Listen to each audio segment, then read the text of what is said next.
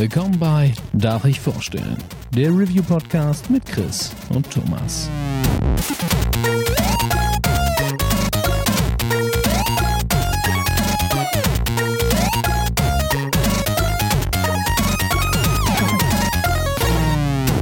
Darf ich vorstellen? Hallo und herzlich willkommen zur neuen Folge Darf ich vorstellen. Mein Name ist Thomas und wie immer bin ich auch heute nicht allein, denn der Chris ist an meiner Seite. Einen wunderschönen guten Abend. Und für die erste Folge dieses Jahr haben wir äh, auch einen Gast, den wir schon länger nicht mehr dabei hatten. Der liebe Dennis ist mit am Start. Hallo zusammen, schön, dass ich wieder dabei sein darf. Yay! Wir Das ist sind tatsächlich eine wieder Weile her. Ich wollte sagen, ich müsste jetzt echt überlegen, wann wir die letzte Folge mit Dennis aufgenommen haben. War Ja. Snowrunner? Nee. Ich weiß es nicht, oder äh, Destiny, das. Äh, Oh ja, kann sein. Das Nee, kann Snowrunner war später, aber es war auf jeden Fall letztes Jahr irgendwann in der Mitte. Ach, Jungs, Jungs, Jungs. Ey, hat ein bisschen gedauert, dass wir wieder da sind. Deswegen Ja. herzlich willkommen in unserem Podcast-Feed. Ähm, der Januar war nicht so gut zu uns. Da sind irgendwie dieses Mal nicht so viele Spiele rausgekommen, äh, wo wir gesagt haben, da machen wir jetzt eine Folge zu. Dafür äh, knüppelt uns der Februar richtig in die Kniekehle. Ähm, Das hast du schön gesagt, ja. äh, kurz war schon mal, ihr habt es an dem Titel der Folge eh schon erkannt, wir haben uns für Dying Light 2 entschieden, um wieder ins neue Podcast-Jahr zu starten. Ähm, euch kann aber bewusst sein, die Wahl ist gar nicht so einfach gefallen, denn ich glaube, alleine dieses Jahr, äh, Quatsch, alleine diesen Monat veröffentlichen irgendwie fünf Spiele, die alle Potenzial haben, später in den Game of the Year Listen ganz oben zu stehen. Und das ist irgendwie schon absurd. Also richtig heftiger Monat. Und äh, wir alle fiebern natürlich wie bescheuert dem Elden Ring Release Ende Februar entgegen, wo wir uns dann einfach alle äh, einschließen und Dauerzocken werden. Ähm, ja, und auf dem Weg dahin haben wir halt so verschiedene Sachen für uns gefunden, wie wir ins Jahr starten können. Und eins davon ist Dying Light. Und ähm, ja. ja, Du hast, schon, du hast schon gesagt, äh, was ich super interessant finde, ist, dass der Januar wirklich, also auf dem Papier war der Januar super uninteressant. Also ich meine, du hattest äh, äh, Rise. Ja, klar, hatten wir alle schon gespielt. Du hattest ein paar von diesen Titeln so, ja, das hatten wir auch schon mal gespielt, das das. Windjammers kam raus, was halt eine absolute Retro-Bombe ist, aber es ist jetzt auch schwer, also darüber könnte ich 15 Minuten leidenschaftlich reden, aber halt keinen äh, zwei Stunden Podcast aufnehmen, wie krass nahe mir dieses Spiel geht. Es ist halt die, die absolute, du sitzt auf der Couch mit deinem besten Kumpel oder deinem Bruder, also Geschwister oder sowas und äh, Super Nintendo-Emulation für mich. Also das ist das absolute Retro-Feeling. Und dann, ähm, ja, haben wir drüber geredet, was machen wir? Ja, Pokémon steht noch an, aber Thomas und ich auch beide nicht die größten Pokémon-Spieler. Und jetzt ist tatsächlich ein Wunder passiert. Ich habe das erste Mal seit der Grundgeneration, also seit Generation 1, seit Red Blue, habe ich ein Pokémon-Spiel beendet. Das kam aber auch so krass aus dem Nichts. Sind so, wir ehrlich, da konnte keiner von uns mitrechnen. nee, what the fuck? Und dann so, ja, okay, weiter. Und ja, jetzt, ich, ich glaube, die Wahl auf Dying Light ist auch einfach dem geschuldet, dass es vom Release-Date das Humanste für uns war. Weil Ja. hier jetzt Warhammer 3, was, was auch hier alle von uns interessiert, kommt ein bisschen später raus. Ich glaube jetzt am 17. und Horizon am 18. Und dann, das ist zu nah an Elden Ring dran. Und jeder, der uns kennt, weiß so, das wird knapp. Und die Jungs sind eh mit dem Kopf schon bei dem nächsten Spiel. Also, Ja. wie gesagt, ich freue mich auf jeden hätte Fall. ich aber auch gern noch über Lost Ark gesprochen. Das ist nämlich der beste Warteschlangen-Simulator, den die Spielelandschaft je gesehen hat. Ja, es ist, das ist wild gerade. Alle, meine ganze Steam-Friend-List ist in der, also ist in Lost Ark eingeloggt und ich glaube, wenn du fragst, spielen vielleicht 10% davon dieses Spiel wirklich und der Rest sammelt Playtime in, in der Warteschlange. Ey, ich bin gerade irgendwie, ich, ich dodge dieses Jahr alles. Ne, keine Ahnung. Ich habe Pokémon nicht gespielt, was ungefähr 90 Prozent der Leute gezockt haben, mit denen ich irgendwie Zeit verbringe. Ja. Jetzt Lost Ark hat mich auch gar nicht gekickt, obwohl jetzt gerade natürlich dieser Mega-Hype ist von wegen, ey, wenn du sie nicht spielst, ne, es spielen gerade alle. Du musst auch wenigstens versuchen, dir irgendwo einen Chart zu machen, so, nee, nee, ich bin fein, alles Ja. gut. Und äh, das geht jetzt halt tatsächlich die ganze Zeit so weiter. Also theoretisch müsste ich äh, jetzt noch ein, zwei Spiele diesen Monat dodgen. Vielleicht spiele ich dann kein Elden Ring, ich weiß es nicht. Nein. Da müssen wir dann noch mal drüber reden, Thomas. Ja, wird nicht passieren. Nee, aber äh, man schiebt dann auch Sachen, nicht? Ich, ähm, Ja. ich habe zum Beispiel für mich schon gesagt, ich werde äh, Horizon nicht im Februar spielen, mhm. weil ich keine Lust habe, das Spiel zu rushen. Nicht? Also ich möchte da nicht in zwei, drei Tagen zum Abspann durchzocken, um das dann einfach ins Regal zu legen, weil ich glaube, dafür ja. wird das Spiel zu schön, zu hochwertig. Richtig, das Und wird dem Spiel nicht gerecht. Ich mir das ja. in den März. Nicht? Also ich dachte mir dann, bevor ich da jetzt irgendwie äh, so ein liebevolles Spiel mit so einem coolen Hauptcharakter irgendwie so in einer Nacht- und Nebelaktion bis zum Abspann durchprügel, äh, mache ich es dann lieber mit ein bisschen Verzögerung und nehme mir da ein bisschen mehr Zeit für. Genau, ja, das ist tatsächlich, also es ist ja wirklich so, die Releases von wirklich hochwertigem Zeug sind so dicht aneinander, dass man einfach seine eigene Survival-Liste braucht, wie man da irgendwie durchkommt, was dodgt man, was schiebt man. Und es macht halt die Sache auch nicht einfacher, dass der März auch zum Zerbersten gefüllt ist mit geilen Titeln. Und ja, also ich denke, der große gemeinsame Nenner Elden Ring und da müssen wir auch kein Geheimnis draus machen, das wird die nächste Folge werden.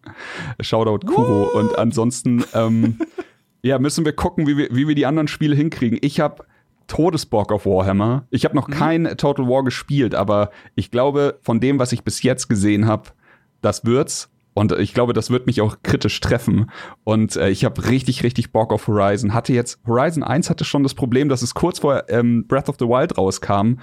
Und jetzt Horizon 2 hat sich auch nicht gerade im besseren Release-Zeitpunkt ausgesucht. Ich weiß nicht, ob sie das mit Absicht machen. Auf jeden Fall ist es ein bisschen man will Horizon so ein bisschen in den Arm nehmen und sagen, come on. Aber auf der anderen Seite, es ist keine, es ist halt nur in meiner Bubble wahrscheinlich so, dass das ja. abgestraft wird. Es ist ja Arschloch erfolgreich. Also es wird ja, also da glaube ich, muss sich Horizon nicht verstecken. Das wird ein wunderschönes Spiel. Ich glaube, es wird fantastisch. Und die von dir genannten Gründe, Thomas, dass man es nicht rushen sollte, dafür ist es wahrscheinlich zu gut, werden dann entscheiden, ob man es noch vor Elden Ring reinlegt oder nicht. Ja, das steht und fällt tatsächlich, äh, du hast es, glaube ich, die Tage so schön gesagt, mit der Anlieferung. Nicht? Wenn ich es tatsächlich Richtig. erst zum Release-Termin im Postfach habe, dann würde ich sagen, nee, eine Woche ist mir jetzt zu knapp für das Spiel. Wenn es aus irgendwelchen Gründen von dem einen oder anderen Online-Versandhändler zwei, drei Tage früher geliefert werden würde, mhm. dann könnte sich da noch was dran drehen. Nicht? Aber Warhammer, nicht? ich lieb Warhammer Fantasy. Ich habe früher die Armeen gesammelt und den ganzen Scheiß. Das hat halt immer einen Platz in meinem Herzen. Aber ich kann jetzt im Februar nicht so einen Zeitfresser wie Total War Warhammer einlegen ja. und dem Ganzen dann äh, irgendwie Zeit widmen und mich da in die verschiedenen Armeen reinfuchsen. Das liegt halt irgendwo für mich auf der Halde für im Mai vielleicht oder im für Juni, wenn es ein ne? bisschen ne? ruhiger wird. Genau, genau. Also das kommt dann. Vor allem, du sagst schon, der März ist auch schlimm, nicht? Wir reden jetzt, wir haben heute den 13. bei der Aufnahme, 13. Februar. Und nur mal so, ich habe bestimmt noch was vergessen, aber nur jetzt gerade aus dem Kopf. In den nächsten Wochen erscheint Total War Warhammer 3, Horizon, Elden Ring, ähm, Shadow Warriors 3, Gran Turismo 7, Shit, Triangle. Strategy, Tunic erscheint noch, ja, Kirby. Tunic? Kirby kommt, glaub, kommt das noch Q1? Ich glaube, das war ich glaube, schon April Kirby kommt sogar so, im März. Ey, es ist irre. Also das ich sind meine, ja wirklich ja. nur Spiele, wo sich eigentlich jeder freut, wenn er eine von den Konsolen, auf denen er das zocken kann, zu Hause hat. Und das ist halt schon äh, eine heftige Dichte. Und wie gesagt, wir haben zwischendurch jetzt noch äh, Dying Light eingeschoben. Ähm, und ich glaube, da cutten wir jetzt auch so ein bisschen, was alles ja. noch kommt und springen so ein bisschen äh, auf unser Thema für heute. Und ich, äh, ich hole einfach mal ganz weit aus. Wer von euch hat Dying Light 1 gespielt und ich muss gerade überlegen, ist Dying Light auf dem Index? Ich glaube nicht, oder? Dying Light 1? Ich bin nicht ich bin sicher. schlecht vorbereitet. Ich glaube. Aber ich, ich bin, ich bin fein raus. Ich habe es nicht gespielt. Ich kann es nicht bewerten. Okay, dann äh, holen wir da gar nicht zu weit aus. Nachher äh, darf man da gar nicht groß drüber reden. Ähm, kurz das Szenario: äh, Man ist wie so häufig in einer postapokalyptischen Welt. Äh, wieder einmal hat quasi ein Virus dafür gesorgt, dass ein Zombie-Outbreak stattgefunden hat. Und in bester Walking Dead-Manier äh, stellt man fest, ja, Kampf gegen Untote ist super stressig, alle wollen einen umbringen, aber die Intrigen zwischen den menschlichen Überlebenden sind auch nicht ohne und die wollen sich auch alle ans Leder, wenn es darum geht, wer hat Ressourcen, wer kann sich irgendwie äh, Oberwasser erkämpfen. Und das ist quasi so das Grundszenario der Serie. Ähm, ja, wer möchte ein paar Worte zu Dying Light 2 verlieren? Ja, äh, mache ich gerne. Also es ist, es ist ja genau wie du sagst, äh, die Welt ist am Arsch. Äh, ich glaube, der Teil 2 spielt 15 Jahre nach Teil 1, aber ansonsten gibt es nicht viele Brücken äh, zu Teil mhm. 1. Habe ich nur gelesen, ohne Teil 1 gespielt zu haben. Wir sind ein neuer Held, Aiden, der auf der Suche nach seiner Schwester ist. Ähm, und es ist halt dann tatsächlich so, es ist nicht so, dass wir der, der Retter der Menschheit sind oder sonst irgendwas, sondern wir verfolgen unsere ganz persönlichen eigenen Ziele in Old Villador. Das ist, glaube ich, ja eine europäisch äh, angehauchte Stadt, was so ein bisschen die letzte Bastion der Menschheit ist und äh, anstatt dass sich die Leute dort zusammenschließen und gemeinsam dieser Gefahr erwehren, ist es halt so, dass sie sich auch ge äh, gegenseitig ganz gut bekriegen. Wir haben verschiedene Fraktionen, die Peacekeeper, die so ein bisschen, sag ich mal, militaristisch, autokratisch angehaucht sind, die für Ordnung sorgen mit Waffengewalt äh, und äh, harter Hand. Dann haben wir die Survivors, die halt ja, sag ich mal, eher ein bisschen liberaler sind, sich gegenseitig helfen. Ähm, und dann haben wir noch die Renegades, die so ein bisschen Mad Max-artig da durch, durch die äh, Lande ziehen und plündern und äh, mit denen du eigentlich äh, nicht gut Kirschen essen kannst. Also eigentlich gibt es mit denen immer nur gewaltsame Ausna Auseinandersetzungen. Also ähm, es ist, steht eine Riesenbedrohung vor den Toren quasi, die Zombies, die Mut Mutanten, wie auch immer, äh, aber trotzdem haut man sich gegenseitig da auch ganz gut aufs Maul. Genau, und in dieser Welt suchen wir unsere Schwester. Äh, wir haben äh, wir, wir, haben eine gemeinsame Vergangenheit natürlich. Wir, an uns wurden Experimente im weitesten Sinne durchgeführt von, äh, ja, vom Bösewicht. Ich weiß gerade seinen Vornamen nicht, aber Waltz heißt er wohl. Äh, der mhm. uns als Kind dann ja wirklich die Spritzen in den Arm gerammt hat und äh, Versuche an uns durchgeführt hat. Diese Versuche hatten den netten Nebeneffekt, dass wir ein bisschen stärker sind und resistenter sind. Natürlich sind auch bei diesen Experimenten viele gestorben. Äh, und wir wurden dann ja bei einem, bei einem Unfall, glaube ich, von der Schwester getrennt und suchen sie seither. Das ist so ein bisschen unsere Mission ganz grob mal zusammengefasst. Ja. Genau, das ist so der rote mhm. Faden der Geschichte. Und äh, wir sind als Pilger, nennt sich das Ganze, äh, unterwegs und bringen quasi Waren oder Lieferungen von einer Ortschaft zur nächsten und sind quasi auch noch in der freien Welt unterwegs. Und äh, ja, der Rahmen der Story bringt uns eben nach Old Villador, weil da eben die Spur hinführt zu unserer Schwester Mia. Und da ja überschlagen sich auch recht schnell die Ereignisse. Nicht? Also wir kommen da äh, in einem relativ schnellen Tempo an. Äh, wir sind dann irgendwie der Neuling bei den äh, ja, Survivern. Und da stellt sich dann auch recht schnell raus, die sind halt super skeptisch. Nicht? Also wer da einfach so auftaucht in der Siedlung, dem wird auch nicht direkt geholfen. Nicht? Also ich glaube, in der ersten Minute versuchen direkt einem äh, aufzuknüpfen und an Galgen aufzuhängen. da habe ich sehr gelacht. Da muss ich sagen, da, also ich fand auch vor allem am Anfang, ähm, also der Anfang fand ich war recht äh, geradlinig, obwohl du mhm. nicht das Gefühl hattest, einer Schnur zu folgen, aber es war doch recht recht straightforward.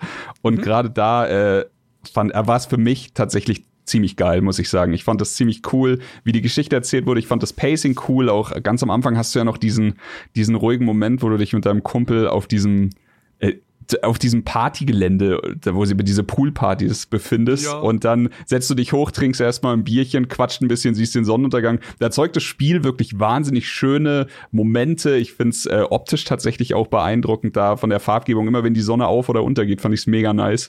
Und äh, dann kommst du da hin und wirst zuerst aufgeknüpft. Ich habe mich tot gelacht.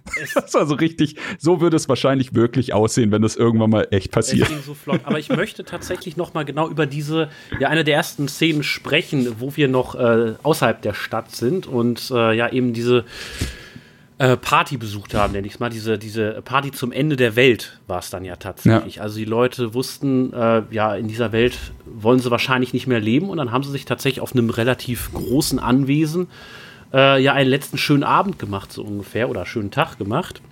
Und du siehst eigentlich nur noch die Skelette von den Leuten da, die dann äh, gestorben sind. Die haben auch alle, du siehst neben jeder Leiche äh, oder neben jedem Skelett irgendwie so ein Döschen Pillen oder so. Also wahrscheinlich haben sie da irgendwas genommen, um dann der Welt mhm. zu entschlafen. Und dann siehst du halt auch, also es ist sehr ruhig, die Atmosphäre ist sehr ruhig, alles ist in so ein, so ein dämmeriges Licht getaucht. Und äh, ja, du siehst dann auch natürlich Paare, die dann so Arm in Arm wirklich eingeschlafen sind. Dann irgendjemand hat noch einen Brief geschrieben, so von wegen, es tut mir leid, äh, ich kann es nicht, so ich, äh, ich will in dieser Welt nicht mehr sein und so. Ich fand das tatsächlich äh, sehr ergreifend. Also ich hatte fast so ein, so ein ganz kleines Last of Us 2 Feeling. Also dass, dass ich gedacht habe, hey krass, Ja. das hätte ich jetzt von diesem Spiel in den ersten Minuten überhaupt nicht erwartet. Also ich fand das, tatsächlich das muss ich auch, also unterschreibe ich komplett und wir werden im Laufe des Podcasts noch äh, rausfinden, dass ich das Spiel nicht beendet habe und dass es mich in der offenen Welt verloren hat. Aber genau das, was du sagst, Dennis, hier sind wir sehr nah an einem Spiel, das ich auf so einen krassen Thron setzen würde, wie ich selten bei Videospielen tue, The Last of Us. Und ich fand halt wirklich, dass es am Anfang genau diese Knöpfe, die ich mir gewünscht habe, sehr stark gedrückt hat. Und das war, es hatte was von Romantik, von, von Tragik natürlich, von dieser ausweglosen Situation, das Beste noch draus machen. Und als du dann, wie gesagt, du hast es gerade schon angesprochen, diese zwei Skelette gefunden hast, die halt wirklich Arm in Arm nebeneinander hier äh, aus dem Leben geschieden sind. So, das, das hatte echt, also das hat mich einfach krass berührt. Ich fand die, diese Szene, die sie da erschaffen haben, hat was erzeugt, was ich mir sehr, sehr für das, für das Restspiel auch so gewünscht habe.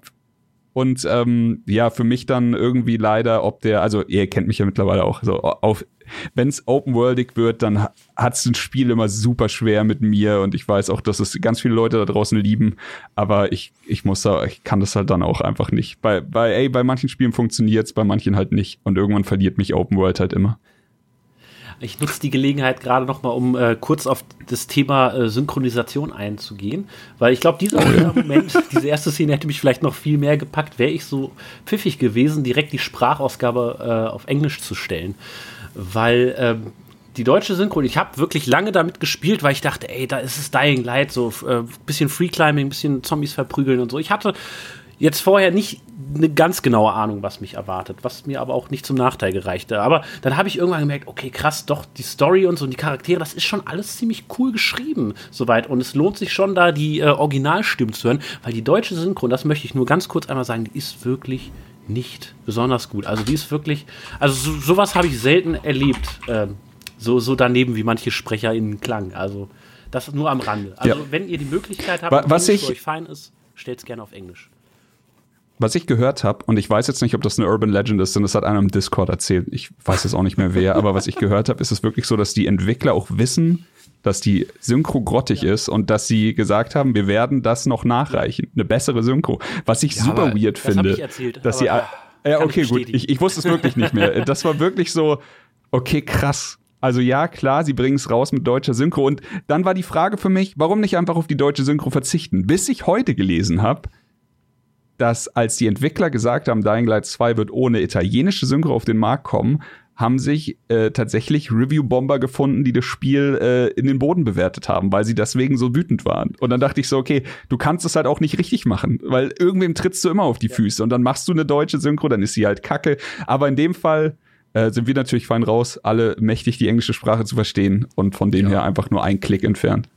Ich muss tatsächlich auch sagen, äh, ich habe es von vornherein auf Englisch gespielt. Äh, ne, ist ja bei Steam Gott sei Dank mit einem Klick meistens erledigt. Das ist äh, sehr komfortabel. Ähm, jetzt hatte die liebe Hanna, Grüße an der Stelle, das Spiel jetzt auch angefangen zu streamen und hatte ihre PlayStation 5 aber auch noch auf Deutsch eingestellt und holy shit, ne? Das ist wieder dieses Ja. klassische, man merkt halt, Synchroarbeit für Videospiele findet zu 80, 90 Prozent ohne Videomaterial Material statt. Nicht? Da haben Leute irgendwelche Texte eingesprochen, ohne den Sinn dahinter zu erkennen, ohne irgendeine Anleitung zu bekommen, wie das Ganze äh, betont werden soll. Die haben halt einfach nur Texte eingelesen und es ist einfach nur fürchterlich. Also wirklich ganz schlechte Betonung, teilweise auch einfach dumme Übersetzungen und Ausdrücke, die in der deutschen Sprache irgendwie gefühlt seit 10, 15 Jahren niemand mehr benutzt. Also es war irgendwie von vorne bis hinten zum Fremdschämen. Das Ja. war wirklich nicht so geil. Und, und nicht nur da habe ich mich so ein bisschen in die Vergangenheit katapultiert gefühlt, auch bei ähm, der Zensur des Ganzen. Also es gab äh, im Deutschen eine, eine Zensur, zumindest auf den Konsolen, dass äh, wenn du Menschen verprügelst, da ähm, Äh, am PC auch. am Stück bleiben. Ja, okay. Und bei Zombies flog dann doch mal irgendwie ein Arm oder ein Bein oder der Kopf natürlich, äh, aber bei Menschen war das überhaupt nicht der Fall. Und das, hat für mich jetzt den Spielspaß nicht getrübt, aber es war schon so dieses Gefühl, okay, krass. Ich dachte irgendwie, das wäre mittlerweile einfach nicht mehr so ein Thema. Also auch, dass Dying Light 1 vielleicht auf dem Index ist oder war, äh, ist, finde ich, irgendwie sehr speziell in dem Fall.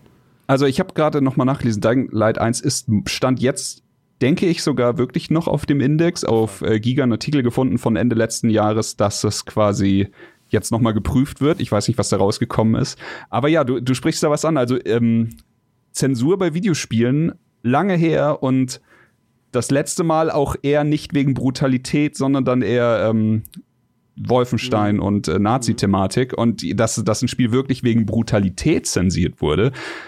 Das, ey, ich meine, wir waren alle dabei, wir haben das alle mitgemacht, aber es ist schon so weit her, dass es echt aus meinem Kosmos irgendwie raus ist. Ich weiß noch, dass man sich früher wirklich oft Gedanken machen musste, so bei jedem zweiten, dritten Spiel, welche Version hole ich dann? Und das tatsächlich da sind ja auch diese ganzen äh, AT-Händler groß geworden, die immer mit Uncut Games geworben haben. Ja. Grüße nach Österreich. Ähm, aber jetzt, das hatte ich wirklich sehr lange nicht mehr. Und jetzt dann auf einmal wieder so, uh, ja, okay, nee, also geschnitten möchte ich es nicht spielen. Und am PC hat man dann ja wenigstens noch eine Möglichkeit, das zu umgehen. Und äh, das hat auch fantastisch funktioniert. Aber ähm, ich habe ja das Spiel dann bei dir auch mal gesehen, als ich dir die Schulter geguckt habe im Stream. Und es ist schon ein Unterschied. Ein gewaltiger. Das auf jeden Fall. Vor allem, äh, ich verstehe halt nicht, warum das jetzt da gemacht wurde weil du hast gerade auch schon mal äh, The Last of Us 2 ins Rennen geworfen. Ja. Und das Spiel hatte teilweise einen unfassbar hohen Gewaltgrad, die ja. auch einfach so abgebildet wurde. Und ich weiß halt nicht, ob das jetzt schlimmer oder es ist halt eine andere Art von Gewaltdarstellung. Aber ich ja, finde äh, tatsächlich, wie du sagst, so, also The Last of Us 2 hatte einen hohen Gewaltgrad und zwar in der Gewalt gegen die Last of Us Zombies und auch in der Gewalt gegen Menschen und da mhm. äh, diese emotionale diese emotional spürbare Gewalt, die hast du in einem Dying Light ja. niemals auf dem Level, wie du sie in The Last of Us 2 hattest. Und das ist halt, also ich finde das Beispiel super. Es ist echt krass, wenn du die beiden Spiele gegeneinander stellst und bei The Last of Us 2, da zieht's dir alles zusammen. Und hier ist es halt nur so, ey, sorry, aber es ist halt wirklich so, du lachst halt eigentlich drüber, was ja gerade auf dem Screen passiert. Das ist halt wie eher so ein, so ein Trash-Gore-Film auf einmal. Ja, genau. Das, das ist halt nicht schlecht fühlen. Hat, ja. Genau, es hat viel mehr diesen Splatter-Faktor ja. und äh, bei The Last of Us ist halt ein viel ernsteres Thema, das da parallel transportiert wird. Äh, deswegen eigentlich umso erstaunlicher. Aber ja, äh, wie gesagt, ist lange her. Ich denke, äh, das wird auch wahrscheinlich so schnell nicht wieder passieren.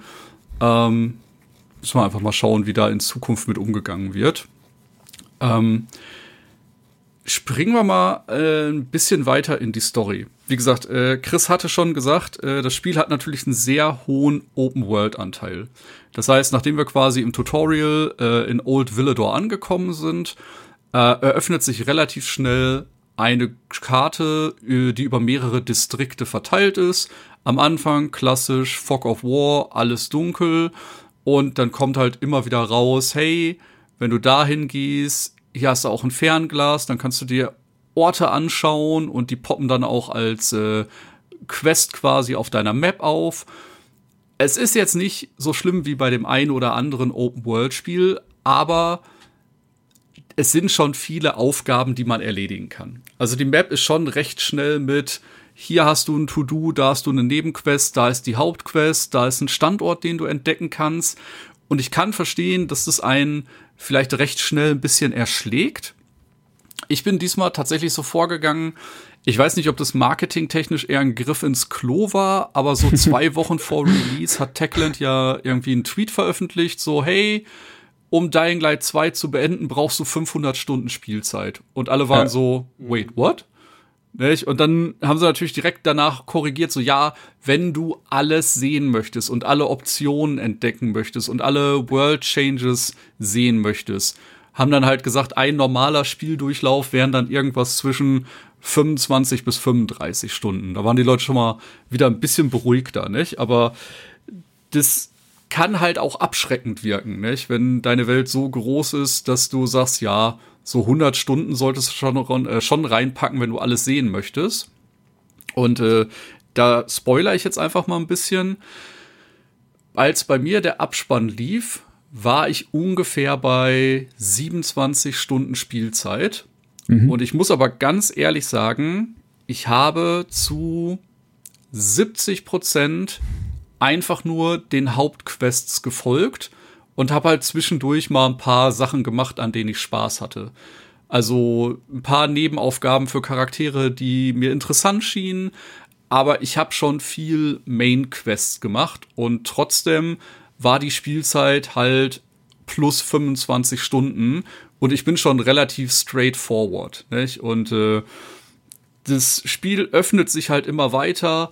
Äh, es gibt natürlich nicht nur den Start, äh, das Startareal, in dem man anfängt. Nein, nach ein paar Stunden öffnet sich auch noch eine zweite Map, die dann wieder aus fünf großen Distrikten besteht. Und so geht das dann halt immer weiter. Dann kriegt man Möglichkeiten zur Schnellreise oder man findet später im Spiel auch einen Gleiter, mit dem man große Distanzen zurücklegen kann. Ich glaube, die erste Stunde habe ich das Ding nur verflucht, weil ich äh, überhaupt nicht auf die Steuerung klargekommen bin. Das war wirklich so, ich spring von einem Dach, drück den Knopf und gefühlt bin ich einfach nur sicher am Boden gelandet und bin beim äh, habe keinen Gravitats, äh, Gravitätstod gestorben, aber es war weit davon entfernt, dass ich mich da irgendwie schön durch die Häuserschluchten bewegt habe. Deswegen, ähm, ja, das äh, hat dann noch ein bisschen Training benötigt.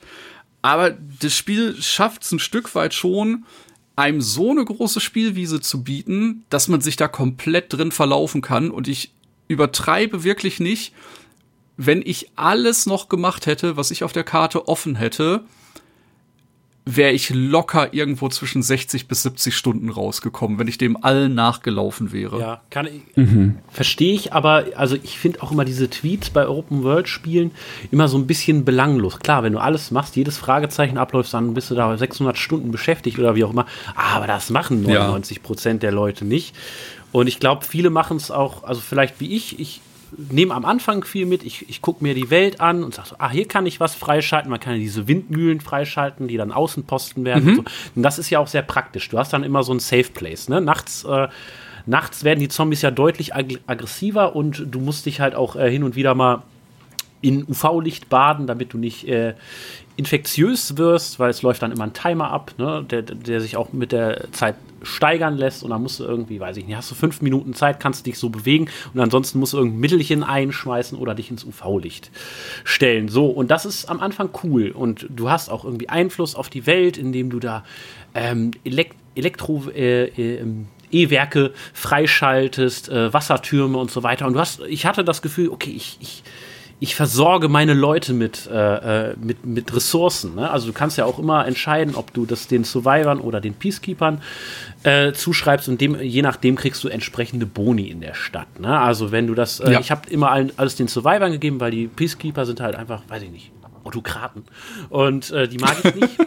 ähm, und dann hast du halt in der, in der Stadt, oder du hast dann irgendwann den Bonus freigeschaltet, dass auch mal jemand zu Hilfe kommt und dich wiederbelebt von denen oder dass du irgendwelche Jump-Pads hast und so. Und du veränderst die Stadt so ein bisschen. Aber irgendwann kommt dieser Punkt, wo ich merke, ja, eigentlich ist das jetzt auch egal. Ich komme sehr gut zurecht und dann fange ich auch eben an, nur noch der Story zu folgen, weil ich dann, der, also weil es auch verflucht schwer ist, glaube ich, äh, dich da bis zum Ende zu halten, dass du motiviert bist, alles wirklich freizuschalten. Für den Anfang hat es gereicht, aber irgendwann hatte ich so satt, diese Kabel zu verlegen, diese Kabelrätsel zu machen. äh, das stimmt, ich, habe laut gelacht und ich dich fluchen gehört habe. Und dann bin ich halt relativ straight der Story gefolgt. Und ich könnte mir vorstellen, dass aber es bei vielen einigermaßen ähnlich ist. Darf ich mal, also ich werde jetzt wahrscheinlich hier die, äh, die eine oder andere Frage in den Raum werfen, einfach weil ich es nicht so weit gespielt habe wie ihr. Aber du hast es ja gerade schon gesagt, es gibt mehrere Fraktionen und ähm, ich denke mal, der, der gute Playthrough ist immer Richtung Survivor und weniger Richtung Peacekeeper, oder? Ist es so, dass man sagen kann, ah. nee, es geht schon, also du kannst es einfach, wie du willst, machen? Das ist, glaube ich, eher so ein moralischer Kompass, weil im Endeffekt verfolgen beide Fraktionen das gleiche Ziel, halt eben Old Villador sicher zu machen. Die einen legen halt nur mehr Wert darauf, das eben durch ein, ja, eine gemeinsame Sache zu machen, dass die eben gemeinsam stärker werden, die äh, Survivor, dass die äh, sich da irgendwie unterstützen, Sachen aufbauen, sich selbst ernähren. Mhm. Und die Peacekeeper, es hat, man hat halt so ein bisschen Fallout Brotherhood Vibes, nicht? Das ist halt die Militärmacht und die wollen halt das gleiche Ziel, eben die Stadt sicher machen, aber die wollen das halt durch komplette, ja, quasi Führung und deren Wort ist unanfechtbar. Also und, du hast äh, quasi äh, überspitzt gesagt, die Hippie-Kommune versus die totalitäre Führung. Ja. Genau das, genau das. Aber das, Schöne ist, und das möchte ich auch sagen, also man kommt, da vielleicht kommen wir noch drauf zu sprechen, aber du kommst im Spiel immer wieder an Punkte, wo du dich entscheiden musst. Und ich fand die Entscheidung selten so super leicht. Äh, das ist schon irgendwie, man ist da oft in einer moralischen Grauzone, ne, weil auch die Survivor, weiß ich nicht, sprengen mal irgendwie eine riesige Windmühle in die Luft und schneiden quasi den Peacekeepern die Stromzufuhr ab. Ne, auch das ist, äh, so, sind so Guerilla-Methoden, die jetzt auch nicht immer Die hassen sich wie die Pest, oder? Die beiden Fraktionen. ja. Ja. Und, aber, und du hast Okay. auf beiden Seiten Leute, wo du sagst, ja, okay, ich kann, nicht schon, ich kann das schon irgendwie nachvollziehen. Und äh, ich möchte aber auch noch mal sagen, eine Entscheidung, die ich dann tatsächlich bereut habe, und da wird auch so ein bisschen der Charakter der Peacekeeper vielleicht noch mal deutlich, ähm, ist, wo es darum geht, dass du Antennen aufstellen musst. Also, dass du wieder Funksignal hast in der Stadt und äh, ja, deine, deine, deine, deine Ra Radioansagen raussenden kannst in die Welt, an die Leute und so weiter. Und ich glaube, Thomas hat sich da für die Survivor entschieden, dass du sagst, ja, äh, pass auf, die kriegen das jetzt, die kriegen jetzt diese, diese Macht quasi da, äh, die Leute an den Volksempfängern zu empfangen. Und ich habe dann bewusst das für die Peacekeeper gemacht und äh, ich gehe dann durch die Straßen und es ist halt wirklich äh, massive, schlimme Propaganda, die dir aus den äh, Lautsprechern. So, ne? Join the Peacekeepers und so weiter, so kommt zu uns, äh, äh, so Onkel Sam mäßig. Und da habe ich gedacht, naja, naja, ähm, also schon krass. Also da habe ich mich nicht wohlgefühlt mit dieser Entscheidung. Da habe ich auch gemerkt, das Okay, aber- falsch. Es sind jetzt, also es sind ja zwei Dinge bei so Entscheidungen. Immer hat es einen Einfluss auf das Spiel an sich. Jetzt, also jetzt, ich sag jetzt mal, auf die Gegenwart für dich im Spiel, wie du hörst jetzt, Tommy hört, äh, Thomas hört wahrscheinlich funky Musik aus den, aus den Lautsprechern und, und du hast die Propaganda gehört. Und die zweite Sache ist aber, hat es auch einen Einfluss auf die Story hinterher? Also wie tief gegen die Entscheidungen? Was hattet ihr da für ein Gefühl? Äh, das mit der Hippie-Musik ist tatsächlich äh, erschreckend nah dran. Ähm, das ist halt wirklich so, der Leiter des, des Widerstandes äh, macht dann so hoffnungsvolle Ansagen, nicht, wir können das gemeinsam schaffen und äh, nicht, wir ziehen alle an einem Strang. Das ist cool, ja. Äh, wir haben das dann an dem Beispiel auch tatsächlich mal versucht, auseinander zu dividieren. Und im Endeffekt hatten wir beide die gleiche Story-Quest, nur von unterschiedlichen Personen gestellt bekommen. Also nachdem wir quasi den Radioempfänger zur Verfügung gestellt haben, hat der Leiter des Widerstandes mir danach gesagt, okay, das ist schon mal super, wir können schon wieder ganz viele Leute erreichen, aber wir könnten jetzt noch eine weitere Antenne erreichen und kannst du mal schauen, ob du in dem Areal was findest. Und dann hat äh, Dennis das halt mit den Peacekeepern gemacht und hat dann im Endeffekt die gleiche Mission von dem Leiter der Peacekeeper bekommen. Also ist, die Story fährt schon weiter in die gleiche Richtung. Der Weg ist halt nur ein anderer, um dahin zu kommen. Also es ist so, äh, lese weiter auf Seite 83 und ihr Ja, musstet genau. beide auf 83 weiterlesen, nur der kleine Absatz davor war ein anderer. Genau. Und äh, die Besonderheit, äh, was das Worldbuilding angeht, äh, Dennis hat es gerade gesagt, es gibt ein paar markante äh, Orte auf der Karte, wenn du die einnimmst, sei es ein Elektrizitätswerk oder eben ein Wasserturm, dann kannst du entscheiden, welcher Fraktion möchtest du die Ressource zur Verfügung stellen.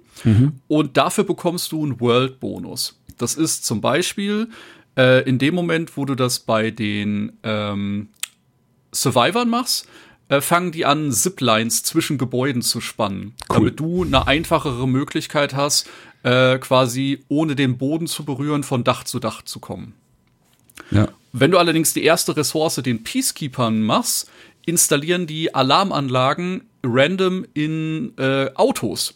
Das heißt, wenn du nachts unterwegs bist, kannst du einfach so eine Alarmanlage triggern und die Zombies rennen dir nicht hinterher, sondern Sondern werden dann eben von Ja. den Geräuschen abgelenkt und du kannst dich mehr um deinen Kram kümmern.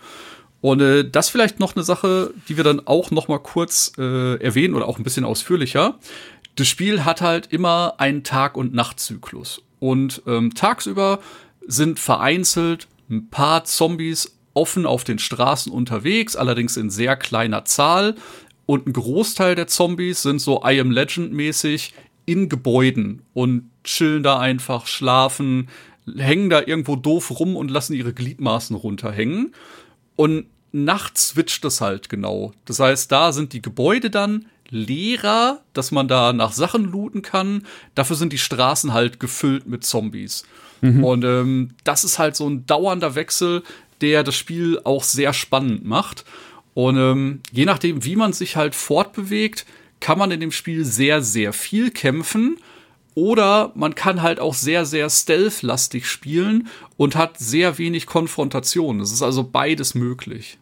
Da muss ich aber auch sagen, du, also du hast es ja gerade angesprochen, schon mit den Ziplines und sowas und äh, Dennis hat auch von schon vom Parkouring erzählt.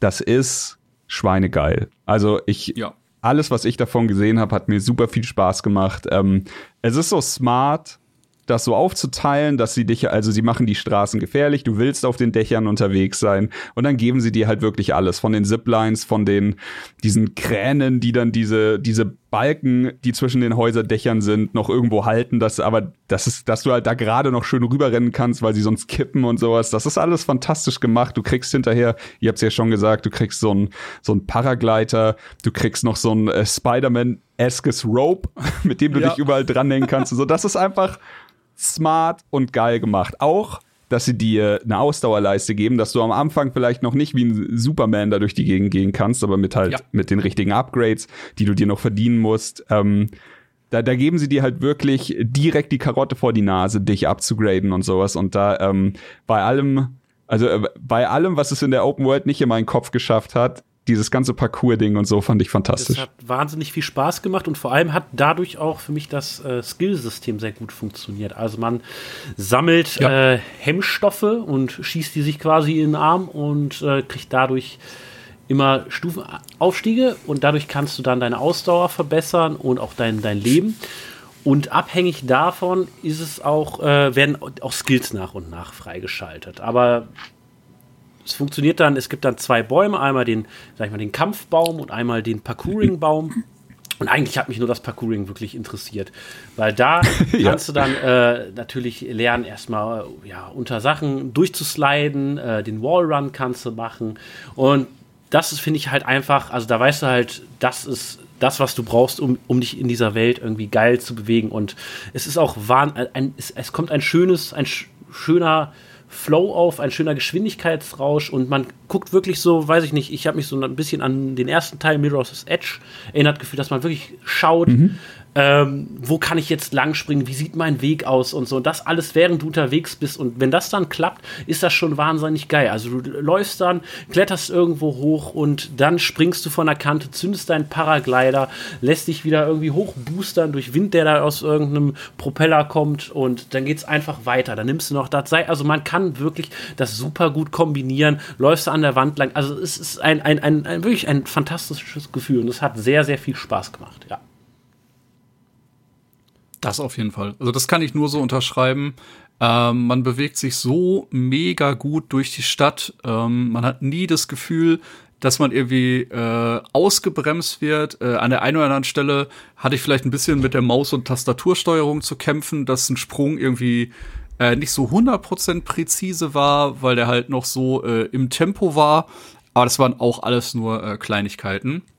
Und wie Dennis schon sagt, äh, das Spiel gibt einem immer mal wieder auch Hints. Äh, so, man sieht den äh, Kampf- und Parcoursbaum von Anfang an. Und man sieht auch, welche Skills dazu führen, andere Skills freizuschalten. Nicht? Und da sieht man, wie das Ganze aufeinander aufbaut. Und manche Hindernisse oder manche Errungenschaften auf der World Map sind auch äh, direkt rot gekennzeichnet, weil da sagt das Spiel direkt, äh, wenn du da hin möchtest, musst du mindestens 300 Stamina haben. Nicht? Und man fängt irgendwie ja. mit 160 oder so an, um eine Zahl zu nennen.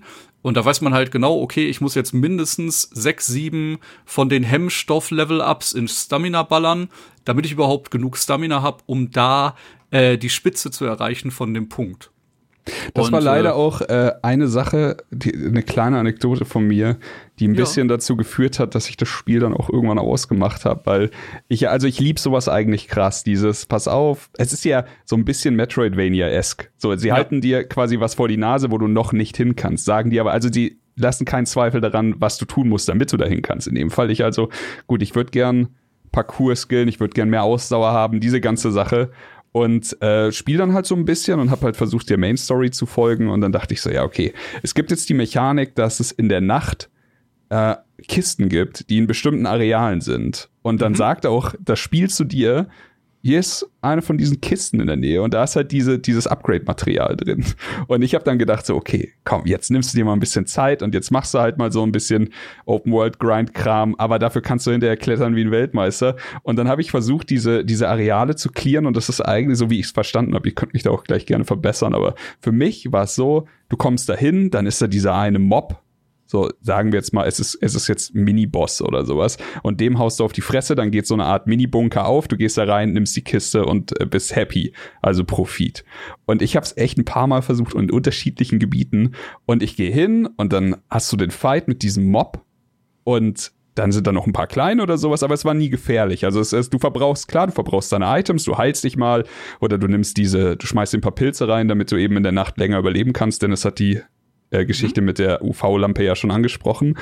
Und ich verbrauchte mein Zeug und dann gab es leider immer wieder Bugs, dass dieser Mob, den ich natürlich äh, finishen muss, einfach despawnt. Und das hat mich tatsächlich, und ich werde in Videospielen echt super selten wütend, das hat mich wahnsinnig gemacht. Also, ja. weil es war einfach so ein, ich will das jetzt machen, damit ich da in dem Spiel hinkomme, wo ich dann eben hin will. Und das hat nicht geklappt. Und das ist halt, mir ist vollkommen klar, dass es halt einfach Bad Luck ist und dass es halt einfach Pech ist. Aber nach dem zweiten Mal habe ich auch einfach nur gesagt, okay, weißt du was, dann fick dich. Dann habe ich mich, äh, dann bin ich selber nochmal zu dieser UV-Lampe gegangen, habe resettet, bin wieder runtergegangen und dann stand er halt wieder da mit voller HP. Und ich denke mir so, come on.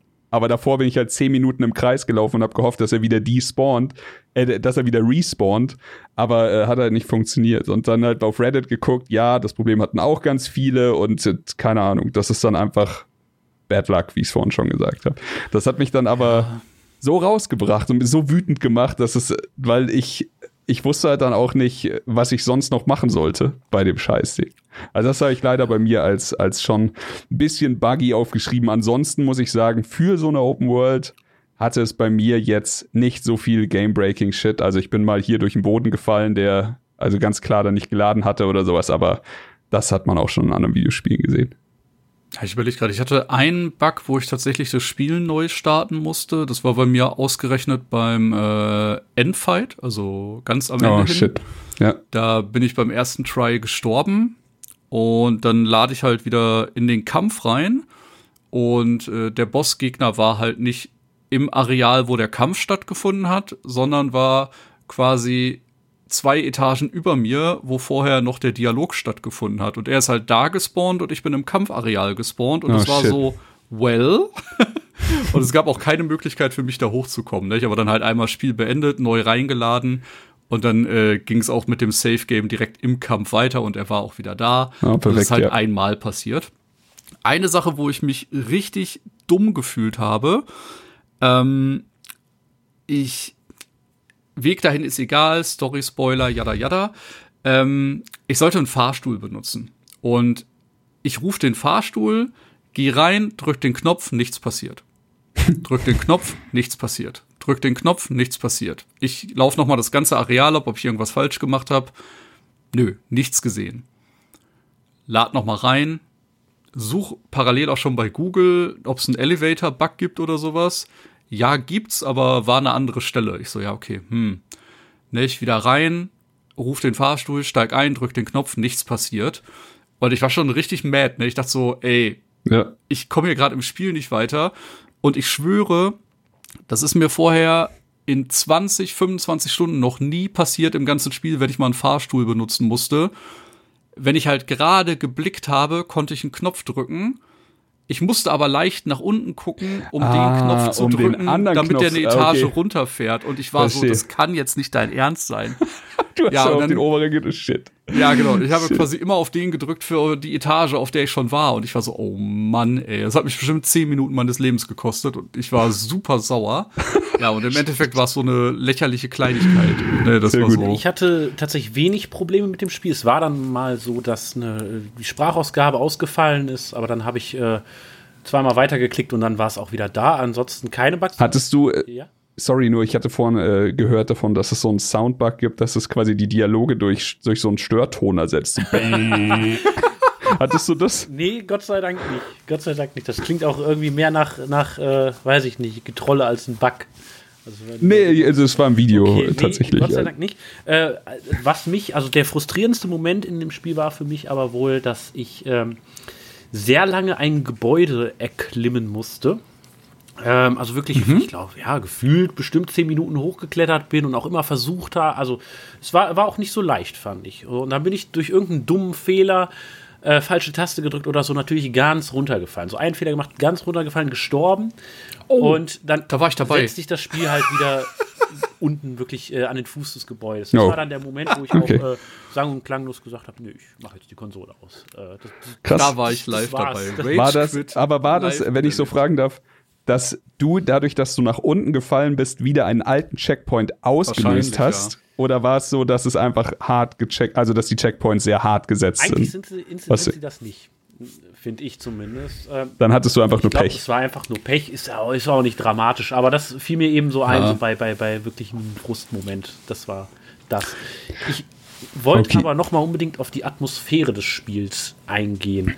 Ähm, und zwar fand ich das wunder wunderschön, als ich das die erste Nacht quasi erlebt habe. Also ich bin ja ich bin ja auch ein bisschen Schisser bei solchen Sachen und ich mhm. habe dann halt einmal gesagt, ja, also klar, Nacht und so ist cool, gibt es vielleicht besseren Loot, aber gehe ich halt einfach, ich gehe einfach pennen und warte bis zum nächsten Morgen.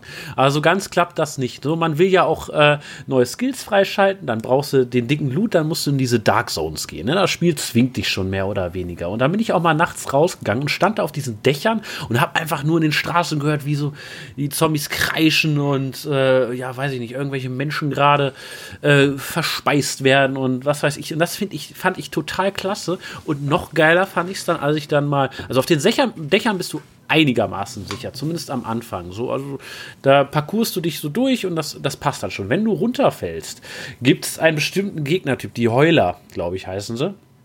Ähm, das mhm. heißt, die sehen dich und äh, schlagen dann Alarm, mehr oder weniger. Und äh, dann wird halt eingeblendet, okay, die Jagd beginnt. Ne? Es gibt dann Stufe 1 bis 4, ähnlich so ein bisschen wie bei GTA, Fahndungslevel. ja. äh, mit jedem Level wird es schlimmer und irgendwann kommen dann auch Gegner, die dich quasi one-hitten. Kommt das FBI und die SWAT. SWAT-Zombies, genau. ja. Und und das finde ich schon krass, weil dann, also irgendwie die Musik pumpt dann auch und dein Herz pumpt dann auch dementsprechend. Also ich hatte dann schon so ein gutes Adrenalingefühl, dass ich dann weglaufen musste. Ne? Selbst auf den Dächern bist du dann nicht mehr sicher. Du hörst hinter dir die ganze Zeit Geschrei, willst dich eigentlich nicht umdrehen. Die Dachluken gehen auf, die Leute, die Zombies kommen da rausgeprescht und so. Und da geht's schon richtig ab. Und da bist du dann auch froh, wenn du dann irgend so einen Safe Point hast, irgendeine Windmühle freigeschaltet hast und so. Das fand ich ziemlich geil. Also die Atmosphäre hat mir dann doch sehr gut gefallen und auch Genauso, wenn ich mal in diese Dark Zones gegangen bin. Also in irgendein Gebäude rein, äh, vielleicht in ein Labor, wo du weißt, da, da, da sind deine Hemmstoffe. Du brauchst immer drei Hemmstoffe für einen Stufenaufstieg. Ähm, und dementsprechend, ja, machst du das halt ein paar Mal, um deine Skills freizuschalten. So, und das finde ich halt schon ziemlich cool. Äh, dass du da drin bist. Die meisten Zombies sind eben in diesem Schlafmodus. Äh, wenn du nicht zu nah an sie rankommst, dann wachen die auch nicht auf.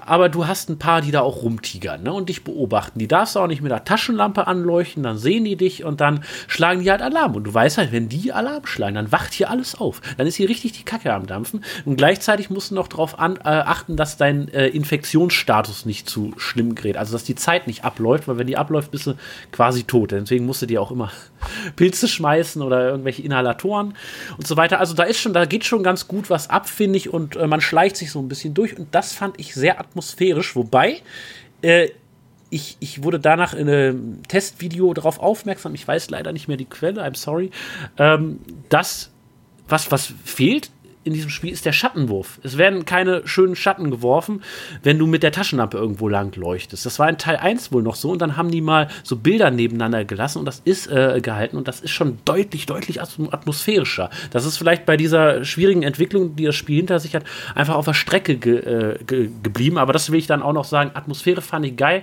Könnte noch geiler sein, wenn sie das auch vielleicht noch nachreichen irgendwann. Ja, das stimmt. Ich habe bei, bei so riesigen Welten tatsächlich immer so ein bisschen Verständnis dafür, dass man dann irgendwo, da, irgendwo äh, dass es immer irgendwo ein bisschen Schwund gibt. Ähm, aber ja, ich fand das äh, tatsächlich auch sehr cool, weil du es ist einfach so ein schönes Licht- und Schattending. Es ist jetzt wie ein Wortspiel wegen Licht, also Tag und Nacht, aber es ist halt wirklich, du hast halt draußen, wie du sie beschrieben hast, diese, diese krasse Jagd, du hast aber auch diese krass stillen Momente in diesen Gebäuden und sowas. Das hat mir schon echt gut gefallen.